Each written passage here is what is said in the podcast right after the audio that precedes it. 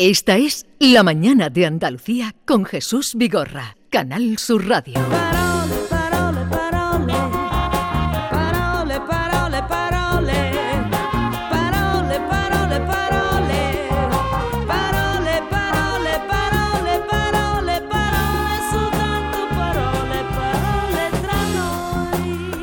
Carmen Camacho, buenos días. Muy buenos días, Jesús. ¿Viste el partido ayer? No, no, yo los partidos me Ni siquiera mucho, ¿no? penaltis ni nada, ¿no? Que va, yo me entero de esto después ya cuando... Pero te enteraste. Sí, por... Inevitablemente. Por, por el rechinar de dientes que Esta- había- eh, que ¿Estabas, había en la mi ca- patio. estabas, ah, eh, ¿Estabas en la calle No, o...? yo estaba, yo estaba en mi casa leyendo tranquilamente ajena a todo este tipo de cosas. A mí el fútbol mm, no es algo que yo me entere bien.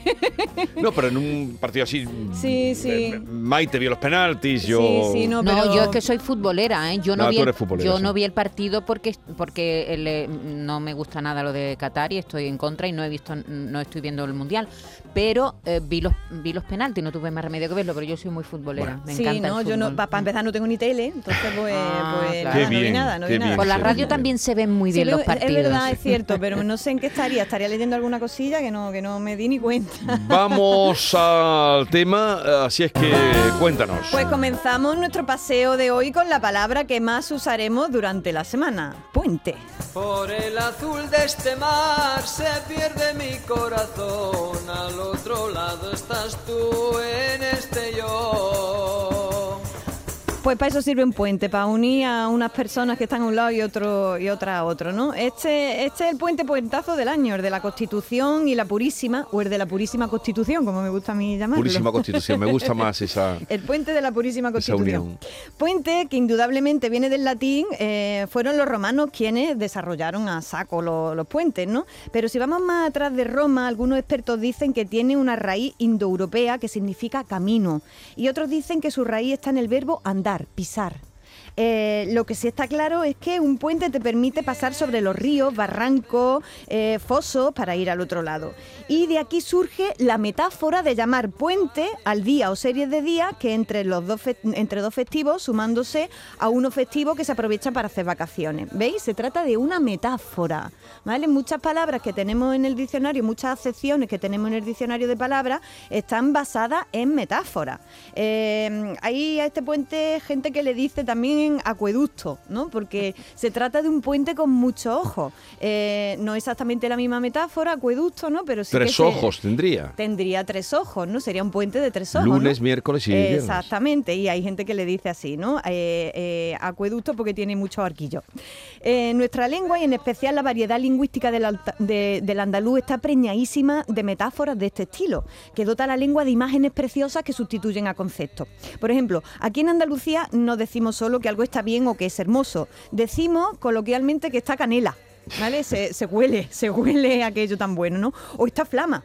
O es tela marinera, ¿no? Eso que, que bueno, qué bueno. O decimos que la peli, en vez de ser pesada, es un pestiño. ¿Veis? Sustituimos pero ahí el no, no, adjetivo claro. por un sustantivo que se convierte en una imagen donde vemos muy bien. Pero Un el pestiño, pestiño algo- que tiene un significado, eh, sí, por lo que pesa, claro, Claro. pero es rico de, de sabor. Sí, pero pesa la barriga, Pero pesa, un pestiño, un pestiño, claro. ¿no? O decimos que la peli metía mucha farfolla, ¿no? Eh, estamos siempre en Andalucía utilizando imágenes que, como digo, llenan de colores el idioma y lo, y, y- y lo desprenden de conceptos que son siempre un poco más pesados. Por eso a veces es tan complicado que nos entienda, ¿no? Claro. Una persona que va a la literalidad Claro. se queda alucinado cuando se, hablamos con este tipo de lenguaje. Pero por otro que lado, es tan bonito, ¿no? eso nos Claro. convierte en cierto modo en un poquito Claro, poetas, la claro. verdad. Por el azul de este mar se Y vamos ya con la palabra a la que hoy le dedicaremos nuestra atención y cariño. Como recordará Jesús, la semana pasada dejé caer aquí una palabra netamente andaluza, de Cádiz en concreto. ¿eh? Es decir, que, que, que de aquí se usa, que yo sepa, solamente aquí.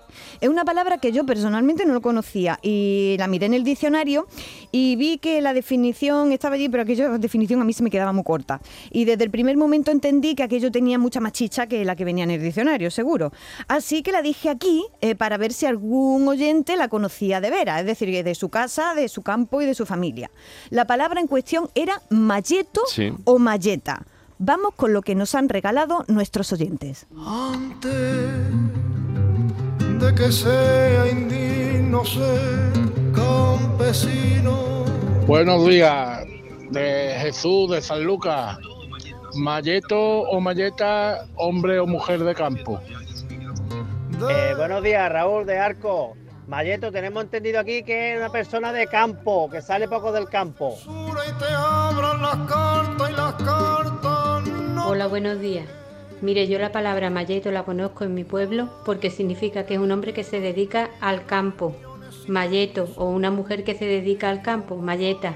Buenos días, gracias. y los besos. Buenos días, Juan de.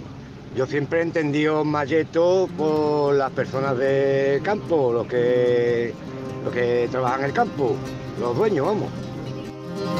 Buenos días. Eh, yo lo conozco por Rota, la gente que trabaja en el campo. Eh, supongo que os referís a eso. Buen programa, saludos, Carlos. Qué interesante. De todos estos mensajes sacamos dos cosas en claro. La primera que se trata de personas de campo. Sí. Y la segunda que es una palabra que se usa en Sanlúcar, Rota, Medina, Jerez. Por lo menos quienes nos han llamado el 90% son de esa zona. Y también algunos de Sevilla, de Osuna, de, Villa- de Villamanrique de la Condesa. Nos ha llamado gente también por la parte de Ronda. Parece que la zona la tenemos Sí, bastante sí, ubicada. lo- porque por tu zona no, tú no, la ni- conocías, ni yo en la tampoco. tuya tampoco, Ni en la mía Ni en la tampoco. tuya No. tampoco. No- no había Está oído muy nunca lo del localizada, ¿eh? Pero hay algo que ha dicho Juan de Jerez que nos da una pista más. Es, eh, dice, gente de campo, sí, los dueños. Sí, Gente ese de matiz, campo, ese sí, matiz los ya dueños. cambia la cosa. Exactamente, nos estamos refiriendo a terratenientes. Vamos a ver lo que nos sigue contando el sabio pueblo andaluz. Mayeto o Mayeta es el propietario de pequeñas extensiones de tierra que vive de ellas. que Le permite vivir de la tierra, pero no son grandes extensiones. Eh, buenos días, soy Joaquín, llamo desde la provincia de Cádiz y Mayeto significa por esta zona hombre que trabaja para él, el campo. Buenos días, soy Davito. Y eso de Mayeto lo he escuchado yo por la parte de Rota, correspondiente a los pequeños campos o minifundios que le daban a base de pago los, digamos, los, los personas que mandaban a, a sus trabajadores o algo así. Tengo yo entendido, que soy de Chiclana, no de Rota, pero lo he escuchado mucho por Rota. Aquí tenemos un nuevo matiz, Jesús. Parece indicar que los malletos y las malletas cultivan sus propias tierras, ¿eh? pero no parecen grandes extensiones. Aquí tenemos ya otro nuevo Sí, matiz. no es un terrateniente, pero tampoco es un jornalero, ¿no? Eso es, eso es, qué, qué bueno, ¿verdad? Qué bien explicado, Maite. Así que aquí damos un pasito más. Parece que se trata de minifundio. Originariamente, según he podido indagar, en el siglo XV, la Carta de Puebla de Rota otorgó terreno a quienes se comprometieran a vivir y a cultivar los huertos.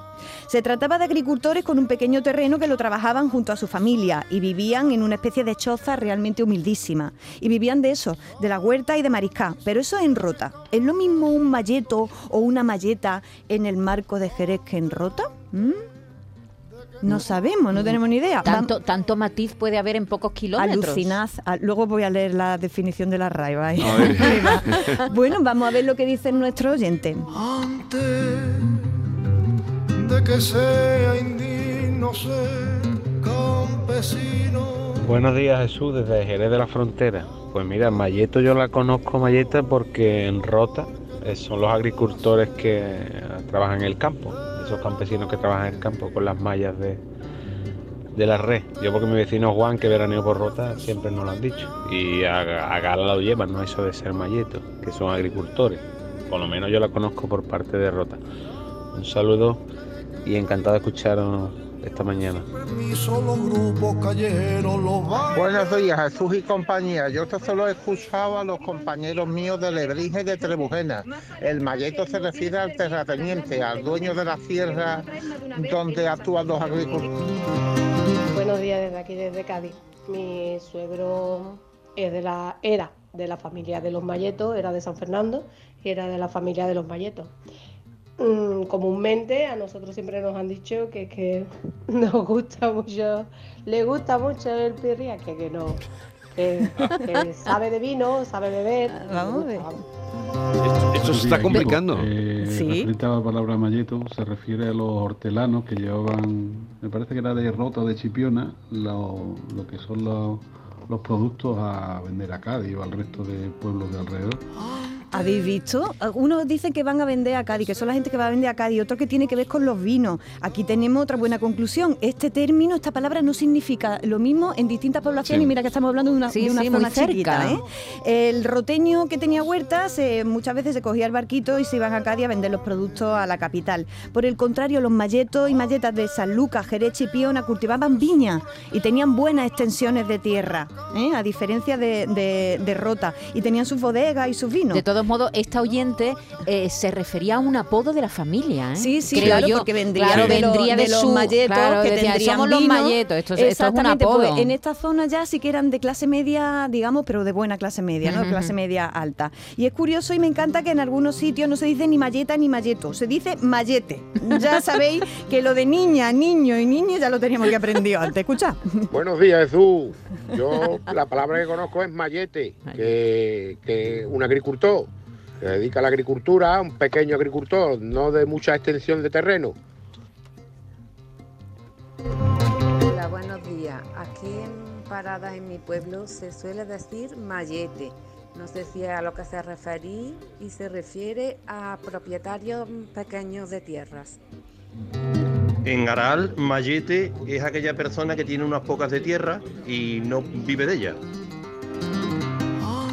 Ya veis, Esto se está ¿eh? complicando, ¿eh? Esto- Porque esto lo de leche. pequeña tierra, pero vive de ella, pues tiene su explicación. Ahora ha dicho peque- tierra, pero que no vive de ella. Bueno, Sí, depende, sí, porque sí. igual la tiene alquilada. Sí, sí, Ahora me, me gusta lo de la malla, lo de la malla. Claro, ¿de dónde procederá la palabra? Porque uno de nuestros oyentes nos ha dicho algo de las De la- mallas de una red. malla, Pero sí. pensáis que viene de ahí porque yo he dudado porque es con Y eh, Sí. lo de lo de mallete. ¿De dónde procederá? Esto de a mí se me ha ido para otro lado. Pues está lo de las vallas de red. Bueno, vamos, vamos a escuchar lo que lo que Javi estaba estaba lanzando. Supongo que normalmente empezarían por mayo, que era cuando Ah, empezaba bueno. la, la hortaliza y la fruta a empezar a tener fru- fruto, valga la redundancia.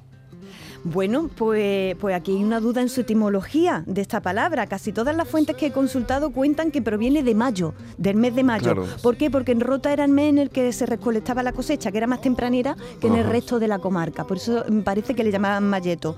No obstante, hay quienes opinan que viene de mayal, que mayal es un palo que mueve la almazara, las tajonas y los malacates. Sí. Eh, que es Vaya todo- palabras. Eh, es maravilloso, Qué ¿eh? no me digáis, Pero ¿eh? y- tajonas y malacates. Pero ¿para qué movía el Lo- palo? lo- el palo para mover molino, los Ajá, para animales, lo habréis visto ya, en ya. alguna... Sí, en- Sí, sí, en- palo lo- para, para las mazaras de aceite. Claro, de Ajá. aceite, de pan, de trigo y, y también para las de minerales, Sí. para sacar minerales, ¿no? Yo me apunto hacia lo loco en la versión de que procede del mes de mayo, parece, parece bastante lógica, ¿eh? Es más poética. Sí, además, eso. ¿eh? Y he podido leer por ahí también que con la llegada de la base americana, muchos malletos y malletas vivieron la expropiación de sus tierras y se mudaron al interior. Con eso también se propaga la malletería, ¿no? Ya veis cuánta historia sin contar alberga en su interior una sola palabra. No diga nada la televisión, nada la prensa y nada nadie. Organizaciones que habrán nacido entonces. Y ahora, querido Jesús, nos vamos al diccionario de la Real Academia Española A ver para dónde ver sale. la definición que nos da de esta palabra, donde está registrada desde el año 1803. ¿La puedes leer tú, por Y favor? dice así: Malleto, dos puntos. Viñador de escaso caudal. Toma ahí. Es curioso. Está claro que no han consultado. Es curioso No la de matices que tiene una palabra y esto lo resuelven con viñador de escaso caudal. Ahí Fíjate, fíjate, así que hay que fiarse de, de- de las palabras vividas y fijaos cuántos, cuántos mensajes eh, que, que dejan demostrado que quienes han vivido de cerca una palabra no la saben definir inmensamente mejor que ningún diccionario. Mejor que la Real Academia, vamos. Y- Bueno, detrás de un diccionario siempre hay personas, ¿no? Que son los que, son los Y que escriben las fijaos- definiciones. Fijaos qué montón de matices. Y quiero, Jesús, en este momento darle las gracias a nuestro realizador, Javier Reyes, porque hacer el, el programa de hoy con tantos matices, con tanto audio, ha tenido un curro grandísimo y gracias por su generosidad, porque esta sección no la hago sola, Oye, sola- pues solita yo. eh, creo que esto se lo tendríamos que enviar a la Real la Real Academia. Academia Desde para luego, que si se tengo entere. ocasión con el director, que Bueno. como sabes es de Pozo Blanco, eh, Santiago Muñoz Machado, y me encuentro de vez en cuando, le voy a decir, igual que tomó nota aquí de Ojana, que no sabía lo que era, vino a dar una conferencia, y salió la palabra Sí, hojana sí. y no sabía lo que era. Pues fíjate Y- cuánto y- tiene y detrás dijo, esto. se empeñó en que iba a hacer porque se metiera en el diccionario. Pues en no el está. diccionario no está ni la etimología Claro, ni nada sí, sí, y ni- todo y todo ha ido saliendo gracias a lo que nos ha ido diciendo los oyentes que yo lo he ido contrastando con cosas que he ido Sí. leyendo por No, ahí. pues, fijaos. pues eso es lo que te iba a decir, fel- eh, darle las gracias a Javier Reyes y a nuestros oyentes que, que vaya, cómo se han Eh, implicado. me encanta, me ¿Le encanta. vas a poner tarea para la semana que viene o no? No, porque si no, a Javi le voy a dejar descansar, Vale. si no me, me- me va a Oye, pegar una el poema de, de hoy, ¿qué traes? Bueno, pues acabamos con el poema de hoy de José Bergamín que dice, atentos y atentas, lo siguiente. La llama tiene dos sombras, una fuera y otra dentro. Y tú eres como la llama, dos veces sombra de fuego. De sombra es tu corazón, de sombra tu pensamiento. Y entre los dos tú eres llama, luminosa, sin saberlo.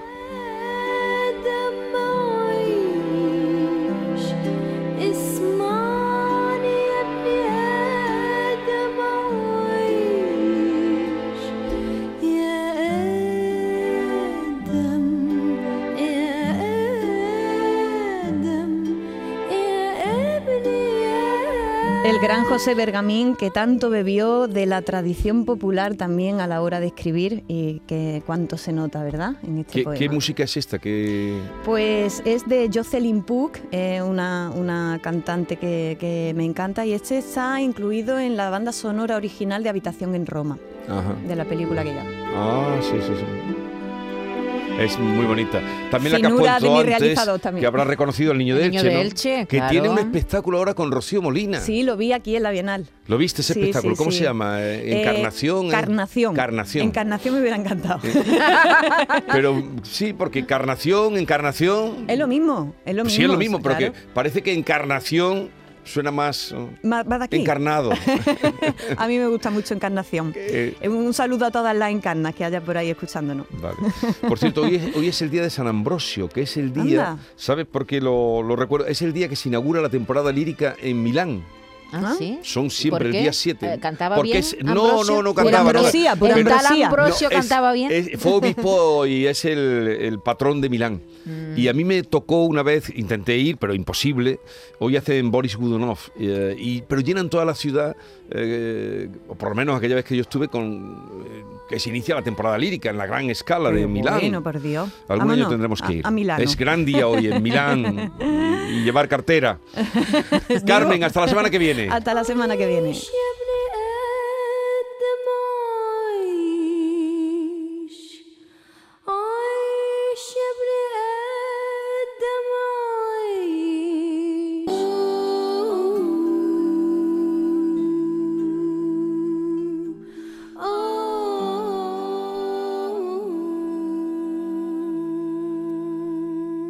Esta es La Mañana de Andalucía con Jesús Vigorra, Canal Sur Radio.